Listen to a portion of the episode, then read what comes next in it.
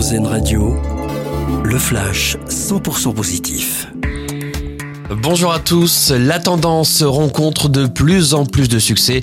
Selon une nouvelle étude, un Français sur quatre se dit prêt à se tourner vers un smartphone reconditionné. Une vraie prise de conscience environnementale. L'an passé, un téléphone sur cinq acheté en France était d'occasion ou reconditionné contre 1 sur 10 l'année d'avant. Une tendance que l'on observe également à l'échelle européenne. C'était une demande d'Emmanuel Macron. Total Energy va faire un nouveau geste envers les automobilistes. Le patron du groupe l'a annoncé. Les prix des carburants vont être plafonnés à 1,99€ le litre jusqu'à la fin de l'année. La mesure va entrer en vigueur samedi sur les autoroutes et le 1er mars dans l'ensemble des stations du groupe. Les livreurs de repas Uber Eats ou encore Deliveroo ont désormais une salle pour se reposer à Bordeaux. Une maison pour les coursiers à vélo a été inaugurée hier dans la ville. C'est le deuxième établissement de ce type qui ouvre en France. Il permet aux livreurs de venir prendre une pause sur un canapé au chaud, se restaurer, boire un café, mais aussi se rencontrer.